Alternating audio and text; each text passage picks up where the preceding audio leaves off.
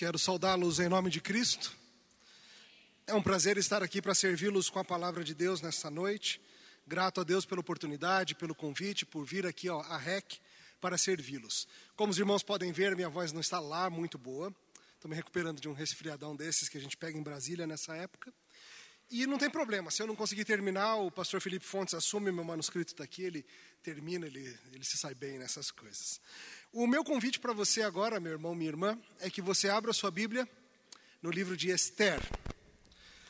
Nós temos lidado ao longo do evento com o tema Não Somos Deste Mundo.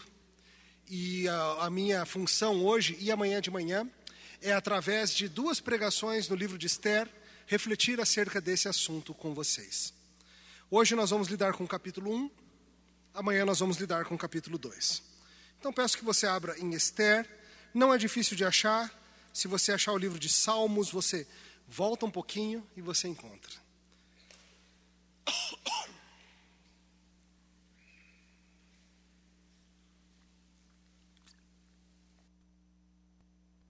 Esther capítulo 1, no momento vou ler apenas os quatro primeiros versículos. Depois a gente avança com a história, tá bem? Assim diz a palavra do Senhor.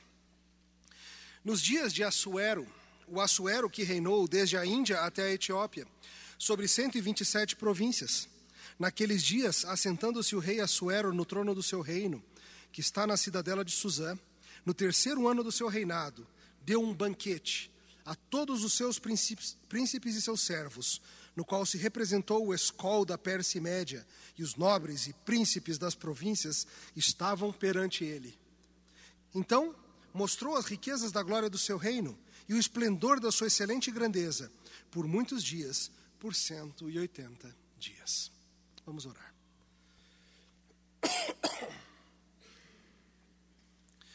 Deus bondoso, nós pedimos que com tua palavra aberta diante de nós, o Senhor nos instrua por meio da pregação. Em nome de Jesus. Amém. O que, que te impressiona nesse mundo?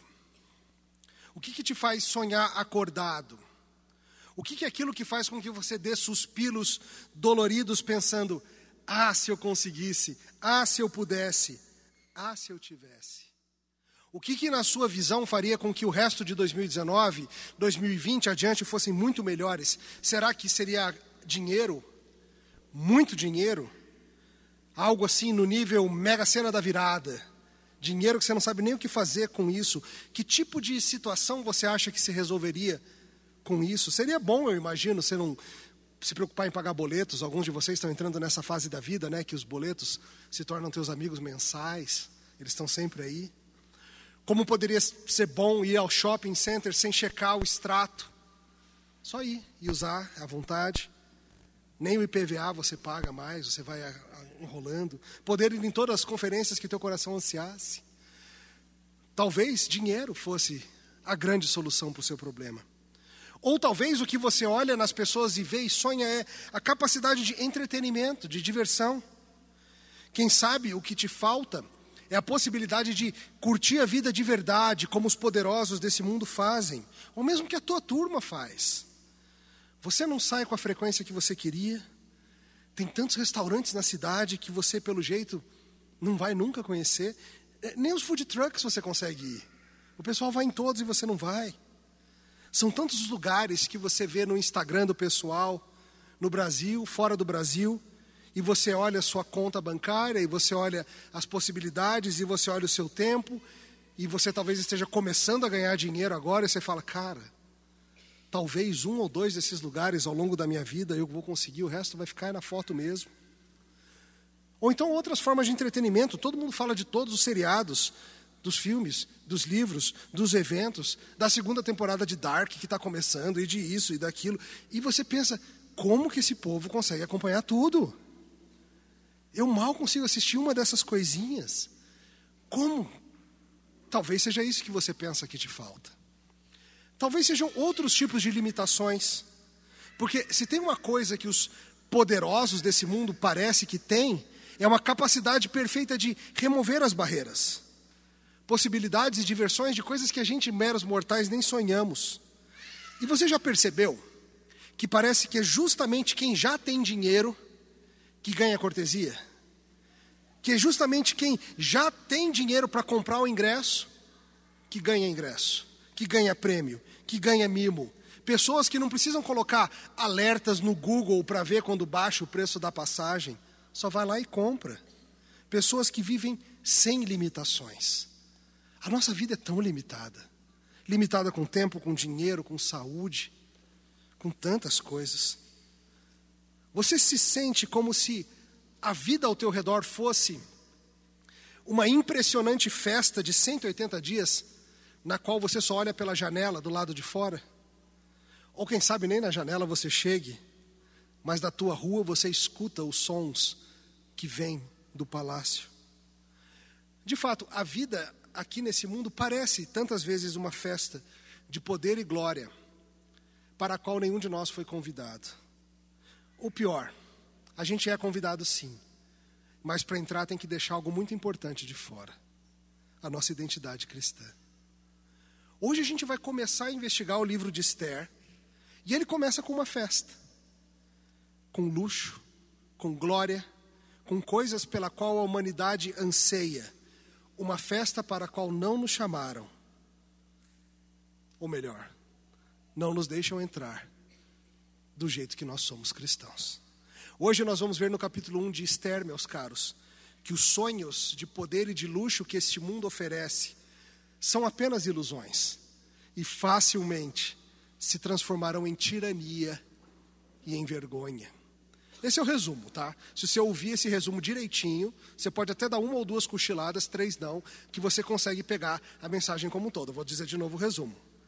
Os sonhos de poder e luxo deste mundo são apenas ilusões e facilmente se transformam em tirania e em vergonha.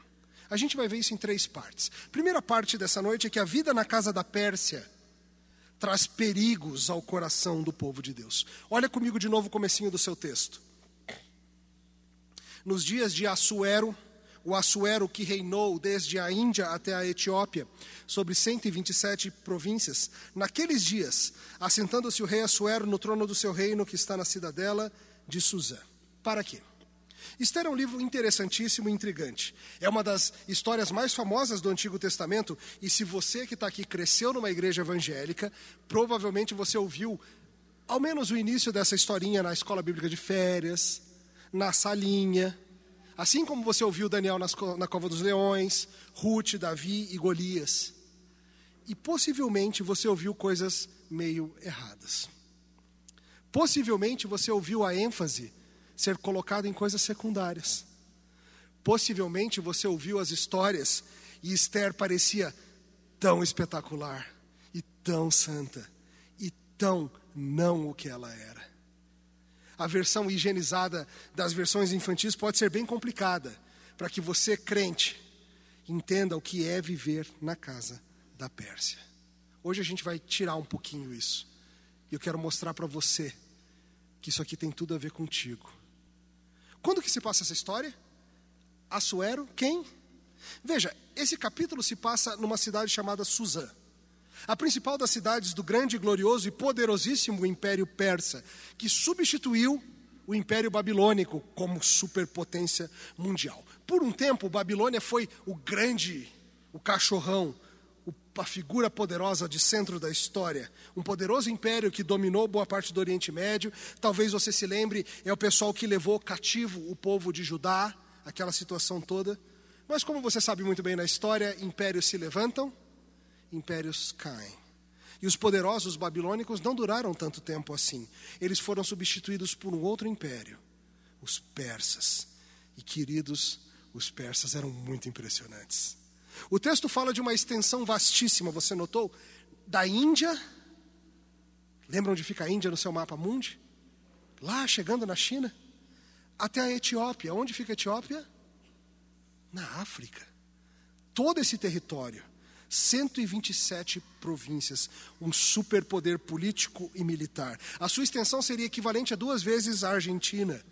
Hoje, o centro seria no que a gente chama de Irã, mas cobriria toda aquela região do Oriente Médio, indo bater lá na Índia.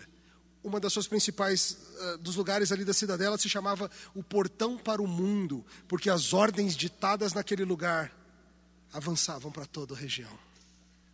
E o nome do rei é Assuero, ou Xerxes. Assuero ou Xerxes é o mesmo cara, tá? Às vezes aparecem essas coisas com dois nomes. em português fica meio mole esse nome, não fica não? Xerxes. Não, não, é um nome que dá assim muito respeito. Em inglês fica Xerxes, fica até mais poderoso. Talvez você conheça ele de outra história.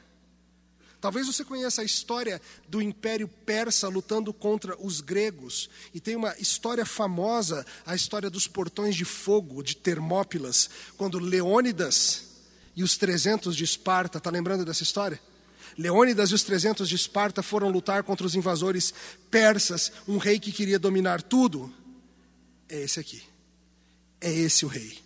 Assuero Xerxes. Essa história do livro de Esther se passa antes desses eventos lá dos portões de fogo. Ela acontece entre as duas grandes invasões que eles fizeram na Grécia. Depois da primeira invasão que falhou, liderada por um homem chamado Dario, e antes de Xerxes tentar de novo. E a dinastia dos reis persas é repleta de homens poderosos, fazendo coisas impressionantes e deixando todo mundo de boca aberta. Esse homem era tratado como um deus. Sua vontade é absoluta. Essa é a situação do livro. Tá, mas e daí, Emílio? Ninguém aqui mora na Pérsia, cara. O que, que isso tem a ver? O império que virou pó milênios atrás. Meus caros, essa história ela é profundamente útil a nós em Caldas Novas em 2019. Porque ela tem grandes similaridades com o tempo em que a gente vive. Ela tem grandes similaridades, por exemplo, acerca da maneira que Deus age. Porque o livro de Esther é um livro que mostra como Deus age no cotidiano e mais, como Deus age em contextos que não são lá muito piedosos, não. Muitas vezes, Deus está agindo e não são das formas mais óbvias que a gente imaginaria, daquelas formas que saltam aos olhos. A gente ainda vai terminar de ler o capítulo daqui a pouco, mas quando eu fizer isso, eu preciso que você note que Deus não é nem mencionado.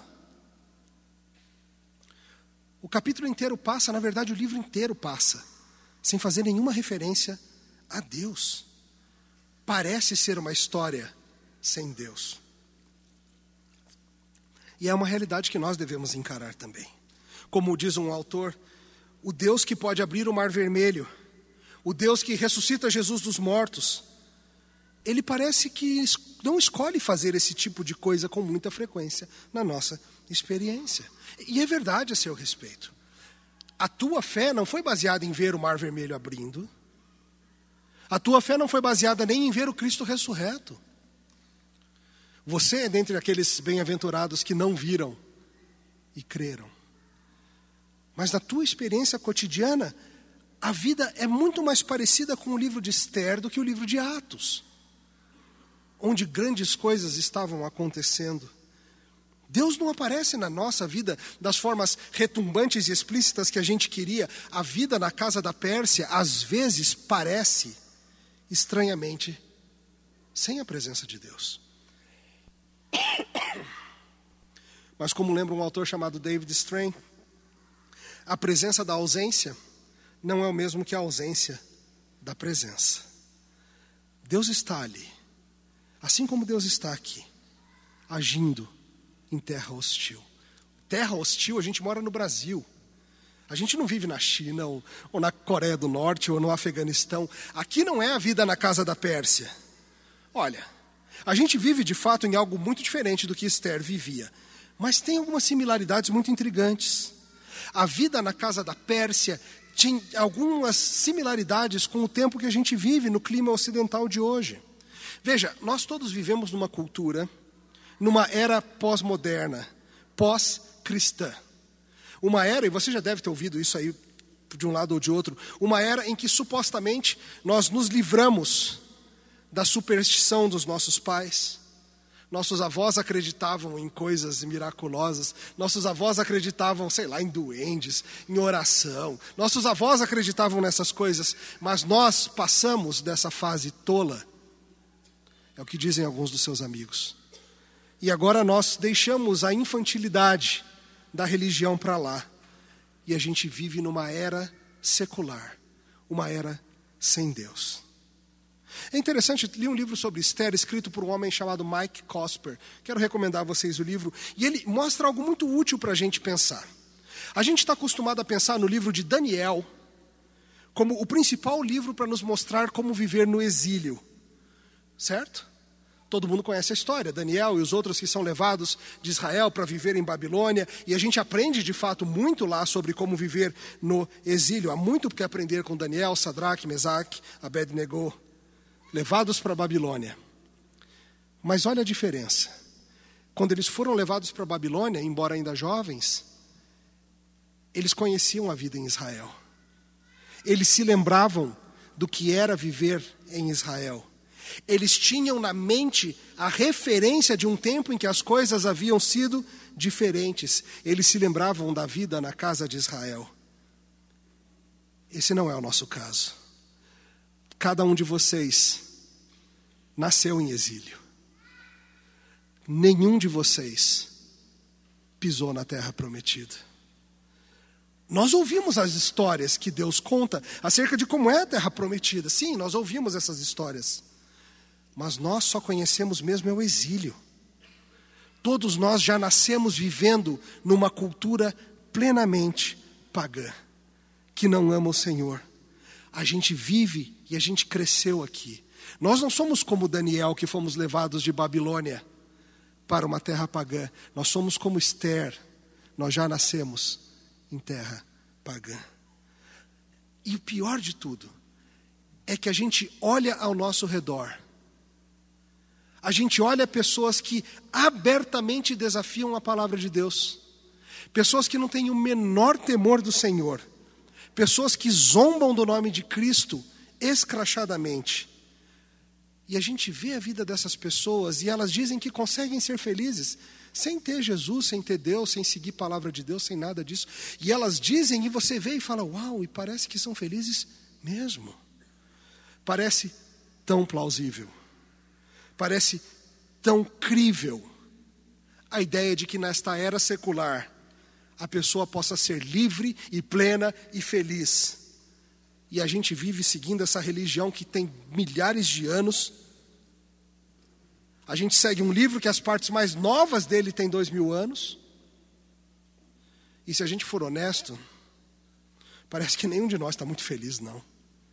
Nenhum de nós está pleno, livre e feliz. Parece que aqui nesse exílio a gente nunca está em casa. A vida da casa da Pérsia, meus caros, ela pode ser bastante dura para quem não, se de, não deseja se tornar um persa. Veja, os persas eles, eles eram razoáveis.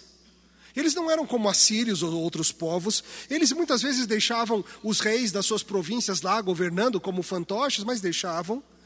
Bastava jurar lealdade ao império e estava tudo bem. Eles tinham uma espécie de um pragmatismo religioso. Você poderia muito bem continuar adorando o seu Deus, desde que você encaixasse o seu Deus no panteão, no grupo dos outros deuses. Pega o Deus que você segue, qual é o nome dele mesmo? Jesus? Tranquilo, pode servir Jesus. Só que não pode ser só Jesus. Você precisa incluir Jesus aqui nos outros deuses e vai ficar tudo tranquilo. Funcionava a não ser que a gente estivesse falando de um povo teimosamente monoteísta. Sabe, meus caros, o problema que esse mundo tem com vocês não é o fato de vocês serem religiosos. Esse tempo já passou, tá? Talvez 30 anos atrás esse fosse o problema. As pessoas falassem assim: vocês são religiosos ao invés de serem científicos. Vocês são religiosos ao invés de serem racionais. Vocês são religiosos ao invés de serem objetivos. Isso já passou. A questão agora é outra. O que incomoda hoje a nossa cultura é a nossa insistência em dizer que Cristo é o único caminho. É a nossa insistência de não permitir que Jesus seja apenas um de diversos caminhos interessantes e que se você quer seguir Jesus na privacidade do seu lar, sem incomodar ninguém, fica à vontade, ué, mas esse negócio de você ficar falando para os outros de Cristo e esse negócio de você ficar falando que a gente deve viver como Cristo fala que a gente deve viver, isso não está legal não. Isso não está legal. E esse é o primeiro ponto que eu queria trazer para vocês. Aqui na casa da Pérsia secular que nós vivemos, há muitos deuses sendo oferecidos. Alguns deuses místicos, alguns deuses pagãos, alguns deuses são ideias como prazer, sexualidade, poder, dinheiro. E o que vai te colocar em encrenca, cristão, é se você se recusar a se tornar um persa, desfrutando um pouquinho de cada uma dessas coisas. E não se engane, esse mundo vai exibir para você constantemente as suas ofertas. E assim a gente vai para o nosso segundo ponto. Os poderes deste mundo adoram exibir seu luxo e sua riqueza. Olha como a história continua. Verso 3.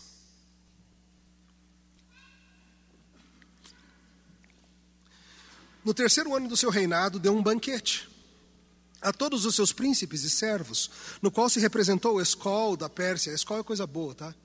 É assim, top. Traduzindo para o português. Da Pérsia e Média. E os nobres e príncipes das províncias estavam perante ele. Então mostrou as riquezas da glória do seu reino e o esplendor da sua excelente grandeza por muitos dias 180 dias.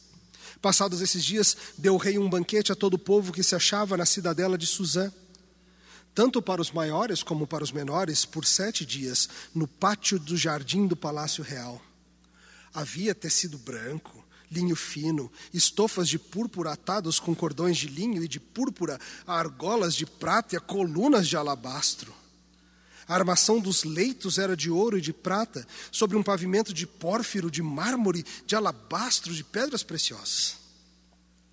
Dava-se-lhes de beber em vasos de ouro, vasos de várias espécies, e havia muito vinho real, graças à generosidade do rei e bebiam sem constrangimento, como estava prescrito, pois o rei havia ordenado a todos os oficiais da sua casa que fizessem segundo a vontade de cada um.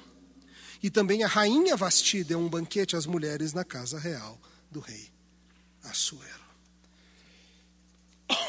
Que interessante. O texto nos conta de uma festa espetacular. Ele fala um pouquinho sobre o reinado e ele começa a falar de festa. Uma festa projetada para mostrar a glória do grande rei. Será que o livro começa em festa e termina em festa? Não vai dar tempo da gente ver, né? Só tenho dois sermões. Depois você pega para ler e ver o que acontece, tá bom? Tem muita água para rolar debaixo dessa ponte persa. Mas eu quero que você note que não é uma festinha mais ou menos, não. É uma festa com toda a liderança do império líderes militares, generais, líderes políticos, gente de todo o império medo-persa. Todo mundo que era alguém estava lá. É claro, não é só uma festa, tem objetivos militares envolvidos nisso. Alguns já sugerem que a ideia de uma nova campanha contra a Grécia já estava brotando, mas percebe a descrição? É um lugar cheio de esplendor.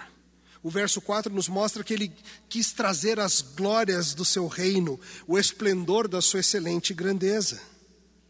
Os estudiosos mostram para a gente que esse suntuoso palácio tinha 36 colunas, cada uma de mais de 20 metros de altura, entalhadas, com belíssimos ornamentos, detalhes de ouro, coberturas de seda. E você viu o tamanho da festa? 180 dias. 180 dias com Assuero mostrando para todo mundo que é de valor, quão glorioso ele é. Você imagina o que foi que ele trouxe nessa festa para todo mundo ver? Tesouros. Olha aqui, isso aqui eu conquistei na campanha militar, não sei aonde. Troféus, objetos de metais preciosos, artefatos pilhados de povos que se dobraram diante do rei persa Seis meses de festa. Seis meses, pessoal. E o povo fala que no Brasil o carnaval dura muito, né? Seis meses de festa nesse esquema. Se você notar bem, são dois momentos. O primeiro é para os mais nobres. A partir do verso 5 começa essa festa mais aberta para todo mundo lá de Suzã, do maior ao menor, e essa dura sete dias. Cada cidadão foi recebido. Imagina isso. Imagina as músicas, as danças, a bebedeira, a celebração incessante, o vinho rolando frouxo, as línguas rolando soltas. E o texto insiste em descrever para a gente a opulência do que acontecia ali. Tecido branco, linho fino, almofadas de púrpura, argolas de prata, a armação dos leitos era de ouro e de prata, o chão de mármore e pedras preciosas, os vasos, os copos para beber eram de ouro, eu aqui com a minha garrafinha do Tamar, e eles lá bebendo vinho, em copos de ouro, e certeza que não era vinhozinho ruim, não. Tudo graças a quê? A generosidade real. Mas eu te pergunto, você acha que a generosidade dos poderosos desse mundo é desinteressada? Você acha que quando os poderosos desse mundo oferecem para você, cristão, as glórias das suas riquezas, para que você chegue em perto é de forma desinteressada? É curioso ver como tantas vezes a generosidade dos poderosos está ligada a controle. Controle. Muitas vezes, os poderosos deste mundo vão nos oferecer das coisas boas da casa da Pérsia onde a gente vive, porque assim eles vão conseguir controlar a gente. E se você notar, é exatamente isso que está acontecendo. Assuero tem tanto desejo de controlar as coisas que ele cria uma regra até para regulamentar a diversão. Você percebeu isso? Está aí no verso 8. Olha que regra estranha. Bebiam sem constrangimento, como estava prescrito pois o rei havia ordenado a todos os oficiais da sua casa que fizessem segundo a vontade de cada um. Olha que maluquice. Eles bebiam sem constrangimento. Quer tomar um copo? Toma. Quer tomar dois? Toma. Quer tomar cinco? Toma. Ninguém vai te obrigar a tomar mais do que você quer. E ninguém vai te obrigar a tomar menos que você quer. Vai, mas não é assim sempre? É. Só que no caso precisava ter uma lei dizendo isso. Que ninguém deveria ser obrigado a beber nem a deixar de beber. Olha o nível de controle que os poderosos chegam. O rei precisa fazer uma lei para dizer que ninguém está obrigado a beber. Não basta dar vinho para o povo. Tem que fazer uma regrinha para determinar que o consumo não deve ser regrado. Uma regra para dizer que não precisa ter regra. Parece coisa de maluco? Eu espero que você saiba que você vive num país assim também. É interessante porque muitas vezes os poderosos desse mundo querem regular tudo acerca da gente. A nossa Coca-Cola, no seu estado diminuir a latinha? Eu não superei isso ainda. Tive pregando no Nordeste esses dias e veio uma, uma latinha de 350 ml de Coca Zero. Eu fiquei tão feliz. O sal, o patinete nosso de cada dia estão querendo regulamentar. Veja, não somente os governos poderosos, mas os artistas poderosos. Se você entra aí, se você habita nos mundos do Twitter ou coisa assim, você sabe muito bem, muito bem que algumas opiniões que são toleradas pela classe artística e outras não. E se você quer ser convidado para a festa da Casa da Pérsia artística, você que não tweete as ideias erradas. Senão você não vai entrar, não. Eu te pergunto, quando você lê uma descrição como essa do banquete de Assuero, eu te pergunto sinceramente, tá? Responda só para você, não, precisa, não vou pedir para você levantar a mão nem nada. Mas como que você se sente? Você se sente primariamente impressionado? Invejoso? Querendo um convite? Aquele Deus me livre, mas quem me dera. Que festa, hein? Deus me livre. Mas quem me dera. Meio revoltado, assim, é, né? Com o dinheiro de quem que você está fazendo isso aí, Assuero? Certeza que é com o meu imposto. Como que você se sente vendo isso tudo aqui? Quando a gente vê os excessos, as festas mirabolantes, os castelos e ilhas de caras, os supercarros importados, os vestidos de milhares de dólares que são usados uma vez, a quantidade de camarão que é desperdiçado, os iates e os carrões, e as tentativas de nisso tudo se mostrarem generosos, e ao mesmo tempo nos dizendo o que a gente deve pensar e fazer e comer e beber. Você percebe que o mundo muda, mas a casa da Pérsia continua dizendo para você como que você deve viver, e que se você viver do jeito que ela diz, eles vão te dar convites para você viver de verdade. Esse mundo tem poder, esse mundo tem glória, esse mundo tem opulência? Tem? Tem. Tem generosidade? Tem também, embora a gente desconfie um pouquinho dela, tem gente poderosa que reina sobre nós na casa da Pérsia. Às vezes a gente é até um pouco chamado para participar um pouquinho da festa, talvez não os 180 dias, mas a gente é tão impressionado com os poderosos da nossa cultura, não é? E talvez você veja a forma que o nosso país está andando, ou mesmo mais amplamente que, que o Ocidente está andando. E as pessoas que falam assim, nós estamos do lado certo da história. Progresso é pensar que nem a gente pensa. Seguir o rumo da humanidade não é seguir esse livro antigo que vocês insistem, mas ver para onde a humanidade está caminhando e venha com a gente. Cristão, venha com a gente. Pode até ficar adorando Cristo no calor do seu quartinho, mas deixa de lado essas coisas incômodas e venha para a festa. E você vai andar com a gente. E eu sei que você pensa isso, tá? Eu sei que você pensa, será que o império desse mundo é tão ruim assim? Será que essa crença que eu exerço em Cristo, será que eu estou botando ela no lugar certo mesmo? Será que a forma de pensar desse mundo e agir desse mundo não são, no final das contas, uma boa alternativa? Será que não é melhor entrar para essa festa logo e parar de resistir? Ah, que bom que você perguntou, porque agora a gente vai ver o que acontece na festa da casa da Pérsia. Vamos para o nosso terceiro e último ponto. Os poderes desse mundo podem dizer que visam o nosso bem, mas eles só visam a si mesmos, com sua tirania e vergonha. Vamos acompanhar a história até o final do capítulo. Ao sétimo dia, estando já o coração do rei alegre do vinho, mandou a Meumã, Bistá, Arbona, Bigtá, Abagtá, Zetar e Carcas, os sete eunucos que serviam na presença do rei Assuero, que introduzissem à presença do rei a rainha Vasti, com a coroa real, para mostrar aos povos e aos príncipes a formosura dela, pois era em extremo formosa. Porém, a rainha Vasti recusou vir por intermédio dos eunucos, segundo a palavra do rei, pelo que o rei muito se enfureceu e se inflamou de ira. Então o rei consultou os sábios que entendiam dos tempos, porque assim se tratavam os interesses do rei na presença de todos os que sabiam a lei e o direito.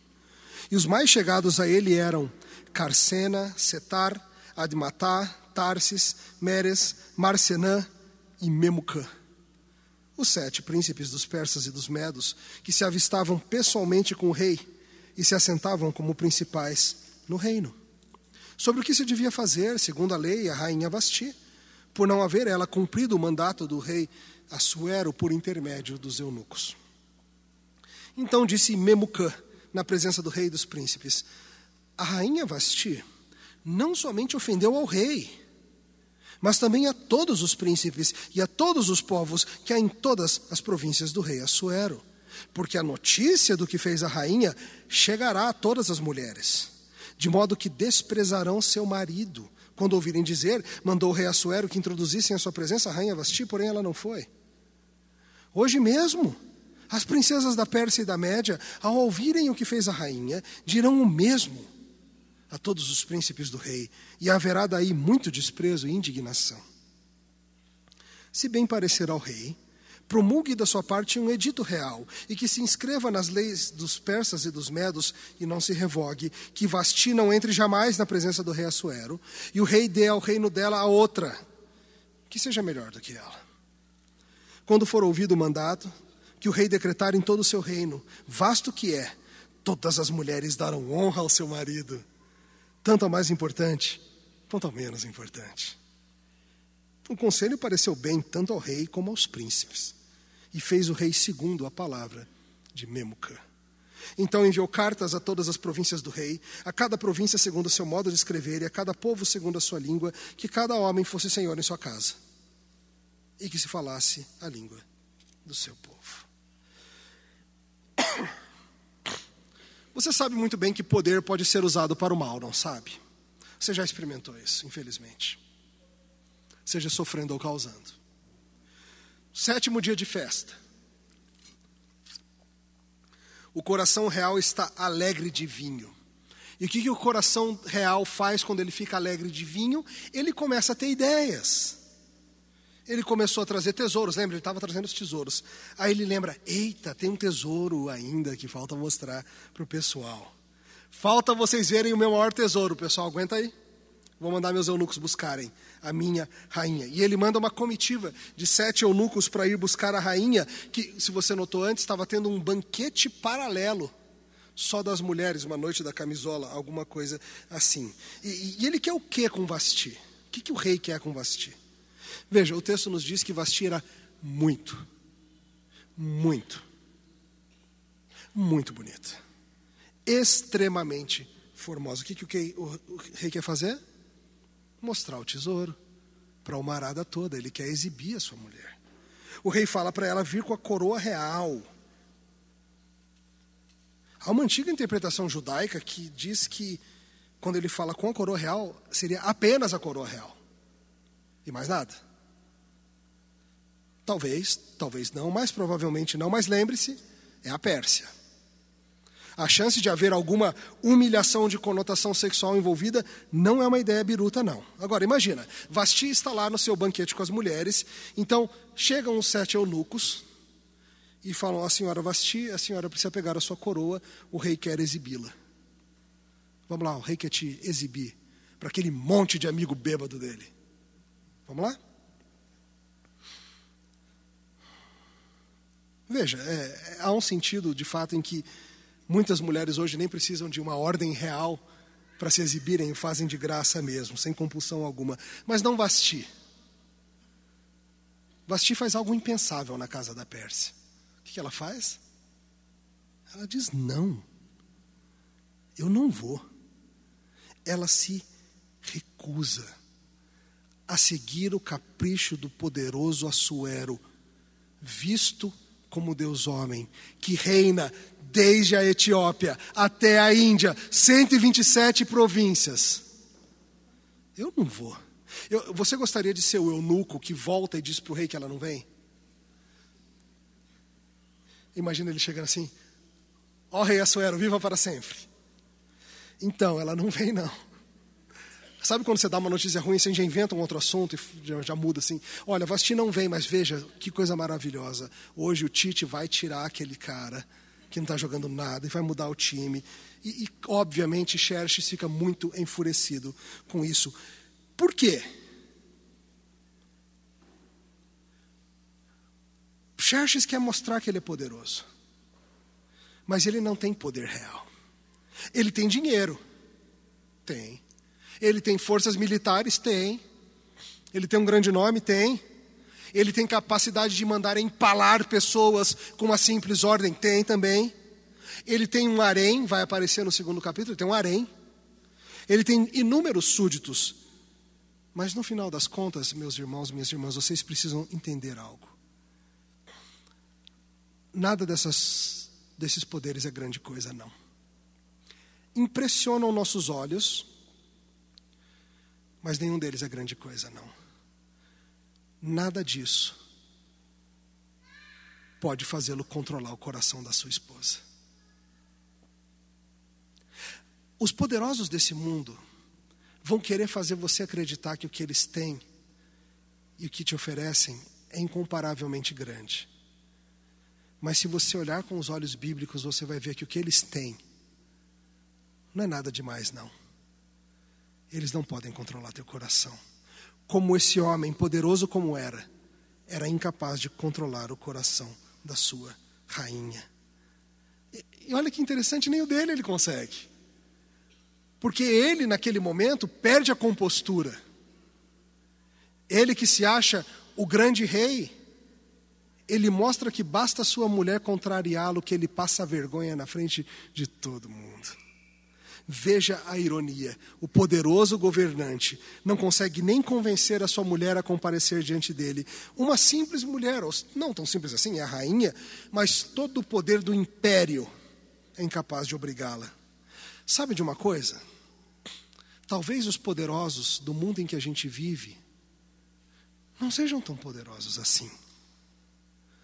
Talvez os poderosos que dizem para a gente que eles estão guiando a história, que dizem para a gente que eles têm os meios para fazer as coisas acontecerem, e que se você se juntar à festa deles, você também vai ter.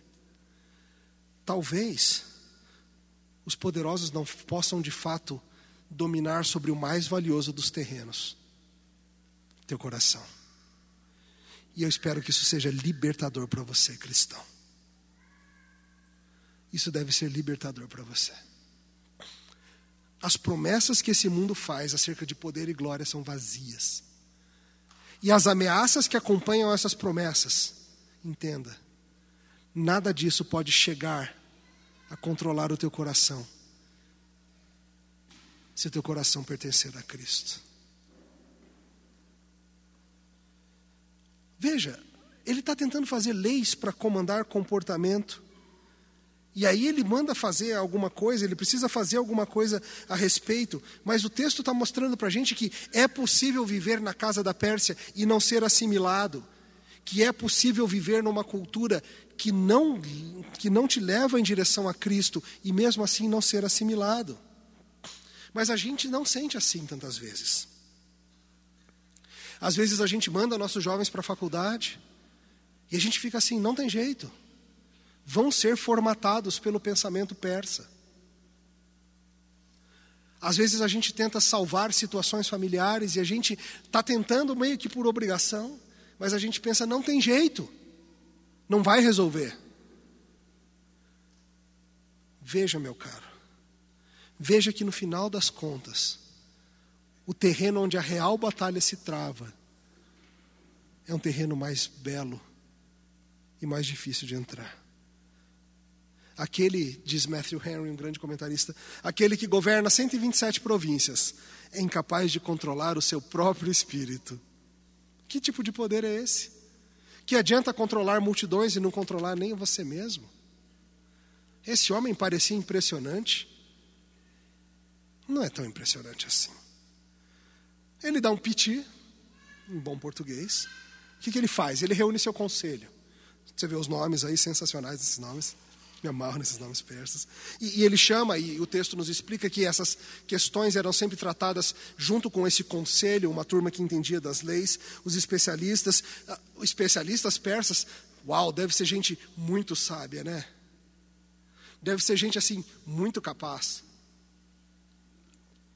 Deve ser gente assim, incomparável, né? Uhum. Vai achando isso. Vai achando que porque alguém recebeu um título de grande poder no contexto da nossa cultura, ele é alguém de fato sábio que deve ser ouvido. Vai achando que porque Fulano tem 30, 40, 100 mil seguidores no Twitter, ele é uma voz que deve ser ouvida. Não faltam tolos em posições de destaque. Como os sete príncipes dos Medo-Persas deixam claro na sugestão que eles fazem. Veja, causou um baita constrangimento o que Vasti fez. E logo vem o suposto sábio Memucan. E qual que é a preocupação de Memucan? Você notou? Ele fala assim: olha só, vai começar a correr na boca miúda que agora em Suzã está liberado, mulher pode desafiar o marido. Vai começar a correr isso aí, isso vai espalhar pelo império. Hoje mesmo, certeza, hoje mesmo vai ter um monte de princesa aí, ó, se recusando a obedecer ao príncipe. E aí vai espalhar cada vez mais. E vai haver muito desprezo e muita indignação. E ele tem a solução perfeita na cabecinha oca dele. A solução perfeita é a seguinte: vamos fazer um edito real. Vamos fazer uma lei dos medos persas, que são leis irrevogáveis. E ele fala assim: ó, quanto a Vasti, é simples, a gente tira o cargo dela, está demitida do cargo de rainha, e, pronto. Até que fica barato para Vasti, né? Conhecendo essa turma, eu imaginava algo muito pior. Só, só isso, tá bom, beleza. Acho que ela talvez até tenha até gostado. Retire dela isso, faça cartas e envie por todo o império na língua de todo mundo. E, e a ideia é bem estranha. Lembra que eu falei para vocês no começo que Assuero queria controlar coisas incontroláveis, tipo como você se diverte na festa ou não? Veja a loucura dessa lei do verso 22. Que cada homem fosse senhor em sua casa. Essa é a lei. Como que você cria uma lei dessa? E como que você exige que isso aconteça? E como que você fiscaliza se isso está acontecendo? Ele basicamente manda uma carta para 127 províncias dizendo: em cada casa o marido tem que mandar, tá? Ué, você acha que se isso não está acontecendo é a tua lei, Assuero, que vai fazer que isso aconteça? Você acha, funcionou com Vasti? Se nem na casa dele funcionou. Veja, toda a máquina governamental está envolvida na disseminação dessa ideia. Gente para escrever essa lei, lembra? Não tem e-mail em massa, não tem grupo de WhatsApp, não tem nada disso. Cada um que falava cada uma das línguas copiou, escreveu, enrolou, botou, enviou comunicação oficial da Etiópia até a Índia. 127 províncias, todo mundo recebendo a mesma cartinha. Imagina as pessoas lá na Etiópia. Estão lá um dia depois do trabalho, na lavoura, voltam para casa, chega um cara de cavalo empoeirado. Ele desce do cavalo e fala: Então, chegou uma lei aqui lá de Suzã. Assim, vamos ver. Está é, tá dizendo aqui que que na sua casa você que tem que mandar, tá? Não deixa a mulher mandar, não. O cara olha assim. Essa é a lei? Você veio de Suzã trazer isso aqui? Alguns iam dizer, querido, isso já acontece. Outros iriam dizer, então. Então, fala com ela. Porque falar para mim não adianta, você tem que falar com ela. Veja, é uma das tolices dos nossos poderosos. É assim até hoje achar que porque há uma lei querendo regular o coração, que as pessoas irão agir da forma que a lei diz para agir. Mas, de novo, o que, que isso atinge? Essa lei só faz o quê? Espalhar notícia. Só faz com que a história do que aconteceu com a rainha Vasti só vá adiante. A tolice desse mundo é essa mesmo. Mas eu quero que você reflita acerca de como os poderosos desse mundo são de fato. Você, cristão, você vai frequentemente ouvir o canto de sereia dos poderes desse mundo. Na sua faculdade, no seu trabalho, na sua família. Gente te dizendo: venha para a nossa festa, abandone os velhos caminhos, aqui a glória, aqui a diversão, aqui a vida. Mas perceba que os poderosos da casa da Pérsia, onde a gente vive, são generosos conosco apenas até nós não os contrariarmos. No momento em que você resolver pensar por si mesmo, você se torna persona não grata. Eles vão dizer para você: você tem que parar com esse negócio de seguir a palavra de Deus. Você tem que ser livre. Mas o que ele quer dizer com livre é escravo dele, é servo dele. É que nem Vasti. Venha se exibir com coroa no momento em que você rejeitar, você vai ver que você não é livre coisa nenhuma. Mas eu preciso que você veja que o suposto poder deles não é tão grande assim. Você não precisa ficar impressionado. As grandes vozes que são supostamente os sábios deste mundo, aqueles que não seguem a palavra de Deus, que rejeitam a palavra de Deus, mas que têm fama de sábios, cave bem e você vai encontrar um memucã. Gente que parece no controle, mas só enquanto está tocando a música. Quando a música para, sai correndo, cada um para achar sua cadeira, e tu que vai ficar de pé. Alguém pode me conseguir um pouquinho de água, por favor? Eu subestimei a minha sede, sabe? Tomei aquela garrafinha inteira já. A garganta, desculpa aí. Tá bom? A, a pergunta é: tá, e o povo de Deus nisso tudo? A gente está falando de um rei maluco, a gente está falando da, da esposa rebelde, a gente está falando de Memucã, não tem crente nessa história, não? Cadê o povo de Deus? É importante que você entenda algo da cronologia do que está acontecendo aqui. Lembra, houve um exílio, o povo do Senhor foi levado pelos babilônios. Babilônia caiu e foi substituída pela Pérsia. E o povo de Deus como ficou? Obrigado. E o povo de Deus como ficou nisso?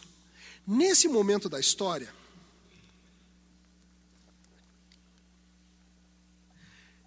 Nesse momento da história, um bom grupo, o grupo mais entusiasmado com a vida como povo de Deus, já tinha retornado para Israel. Já tinha ido de volta. Já tinham voltado para Jerusalém, na época do decreto de Ciro, em 538. A história que você lê lá em Esdras, por exemplo, quando Deus levanta Ciro para cumprir a profecia de Jeremias, isso foi bem antes disso. Tem judeus vivendo em Suzã? Tem. O pessoal que não quis voltar. O pessoal que já estava tão assimilado, tão acostumado à vida na casa da Pérsia, que ficou. Muitos já tinham nascido no exílio, como alguns de vocês aqui. Você sabe o que acontece quando uma geração migra? Você já deve ter lido ou visto filmes com isso. Por exemplo, se uma família de mexicanos migra para os Estados Unidos, aqueles primeiros que vão, eles mantêm muito da identidade, eles falam espanhol, eles seguem comendo tamales e coisas assim. Há algumas adaptações à nova cultura, mas pouca coisa muda. Já a segunda geração, a que nasceu no novo país, ela já se sente mais confortável. Ela já foi à escola falando inglês. Ela ouvia espanhol em casa. Mas na rua, na escola, na TV, ela vê inglês.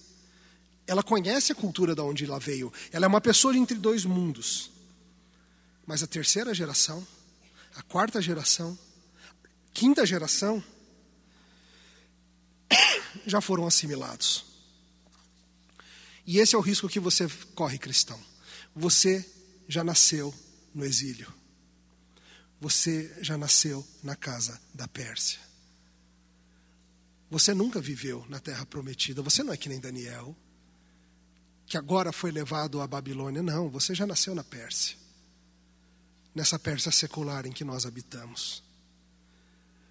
E é muito fácil, justamente porque a gente nunca conheceu algo diferente, que aqui a gente ouça esse canto da sereia da era secular nos chamando. Do mesmo jeito que as ações de Deus não, estão acontecendo claramente. As ações desse mundo parece que estão, não estão? Como diz um autor chamado Ian Goods, ele diz assim: O poder do império pagão era intensamente e visivelmente tangível. Eles ouviam diariamente nos passos dos soldados marchando e nos barulhos das rodas de carruagem. Eles o viam na riqueza opulenta e no controle absoluto sobre os detalhes da vida. Eles o cheiravam no incenso oferecido em cem templos pagãos autorizados pelo Estado em toda parte. Então percebe a situação do povo de Deus? O povo de Deus é tão irrelevante que nem apareceu ainda na história os barulhos, os cheiros e as visões da Pérsia estão aí. E Deus não está abrindo o mar vermelho, Deus não está fazendo chover pão ou qualquer coisa que o valha. Cadê o povo de Deus? Está aí, vivendo na casa da Pérsia, sendo governados por Xerxes. Talvez rindo um pouquinho do que Vasti aprontou. E eu quero que você perceba que essa é a nossa situação. Nós estamos aqui num país, vivendo a nossa vida, e todos os dias a gente ouve, vê e cheira a glória deste mundo. E talvez aí no seu coração você olhe e pareça que tudo está tão estranho. Às vezes parece que nem tem Deus na história, na nossa. Que mundo é esse? O mundo em que a gente vive é assim muitas vezes. Tantas e tantas vezes nos parece que Deus que a sua palavra, que o seu povo são irrelevantes no, no grande esquema das coisas, não parece? Tá, quando você está na REC é fácil você achar o povo de Deus relevante. Centenas de vozes cantando músicas com força, tudo parece tão real. Será que semana que vem vai continuar parecendo tão real? E a gente olha e a gente pensa, será que lá na cidadela tem alguma influência? nas grandes decisões da política global, nos rumos econômicos, a gente olha e a gente se sente pequeno. Pensa se você é um judeu vivendo em Suzão ou na Pérsia, o que, que interessa essa história toda? É que nem ler revista de fofoca. novo babado na festa real, Vasti faz o rei pagar mico, qualquer coisa, grande coisa. Mas você precisa entender, meu caro, que assim como foi no livro de Esther, Deus sempre está operando. Ainda que seu povo pareça estar em segundo plano, ainda que seu povo pareça não ter lá muita influência ou muito poder, Deus sempre está operando. Nesse mundo cheio dos poderes em que vivemos aqui no exílio, eu te chamo cristão. Não se impressione muito, não, com as coisas que o mundo diz que são impressionantes, com as vozes culturais que unanimemente te dizem como você deve pensar, como você deve agir, como você deve viver, o que é verdade, o que é certo, o que é progresso, o que é a boa vida. Essas pessoas não dominam nem o próprio coração. Entenda isso. A nossa tentação vai sim, como foi dos judeus nesse tempo aqui, a de sermos assimilados pela cultura do mundo. Afinal, o mundo parece tão fascinante as festas deles duram tanto tempo. Sei lá, eles parecem tão poderosos, tão sem problemas. Mas veja o que o livro está te mostrando. Um autor sugere que esse primeiro capítulo é cheio de sátira. Porque a sátira tem o poder de remover o ferrão das coisas que nos assustam, nos impressionam. Eles são poderosos, ah, são poderosos, fazem festas incríveis, mas isso é vazio.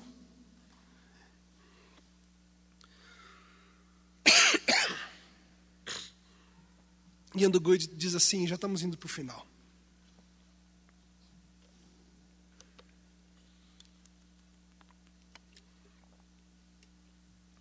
O império do materialismo em que vivemos leva as coisas desesperadamente a sério. Eles querem que estudemos as leis do império e aprendamos como avançar de acordo com os padrões do império. Eles querem que nós sonhemos com banquetes de seis meses, em jardins lindamente decorados, e que devotemos a nossa vida a perseguir esse sonho.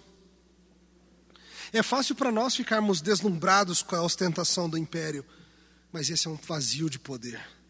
O império desse mundo é um holograma, sem real substância. Para nos defendermos do perigo de sermos assimilados, precisamos aprender a rir do império.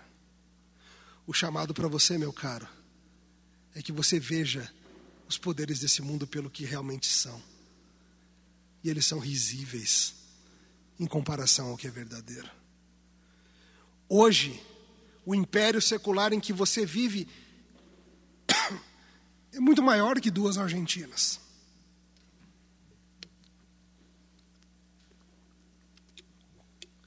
Mas é algo temporário.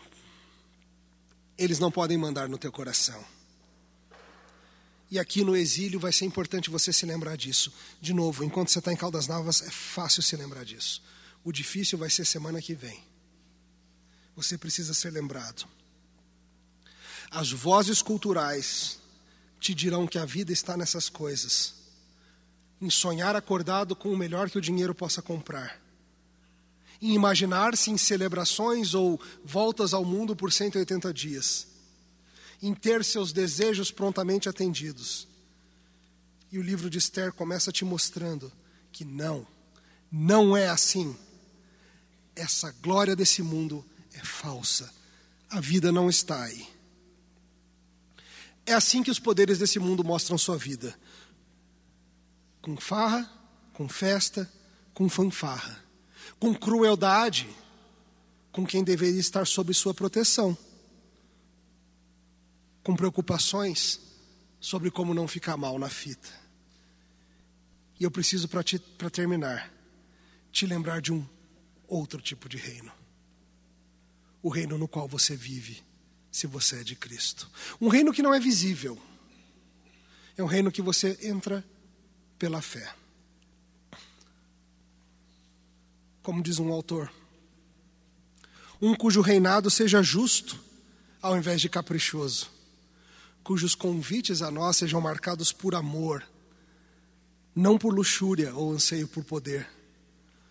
Um rei que não veja a sua noiva como um instrumento de autoengrandecimento, mas um rei que se entregue pela sua noiva.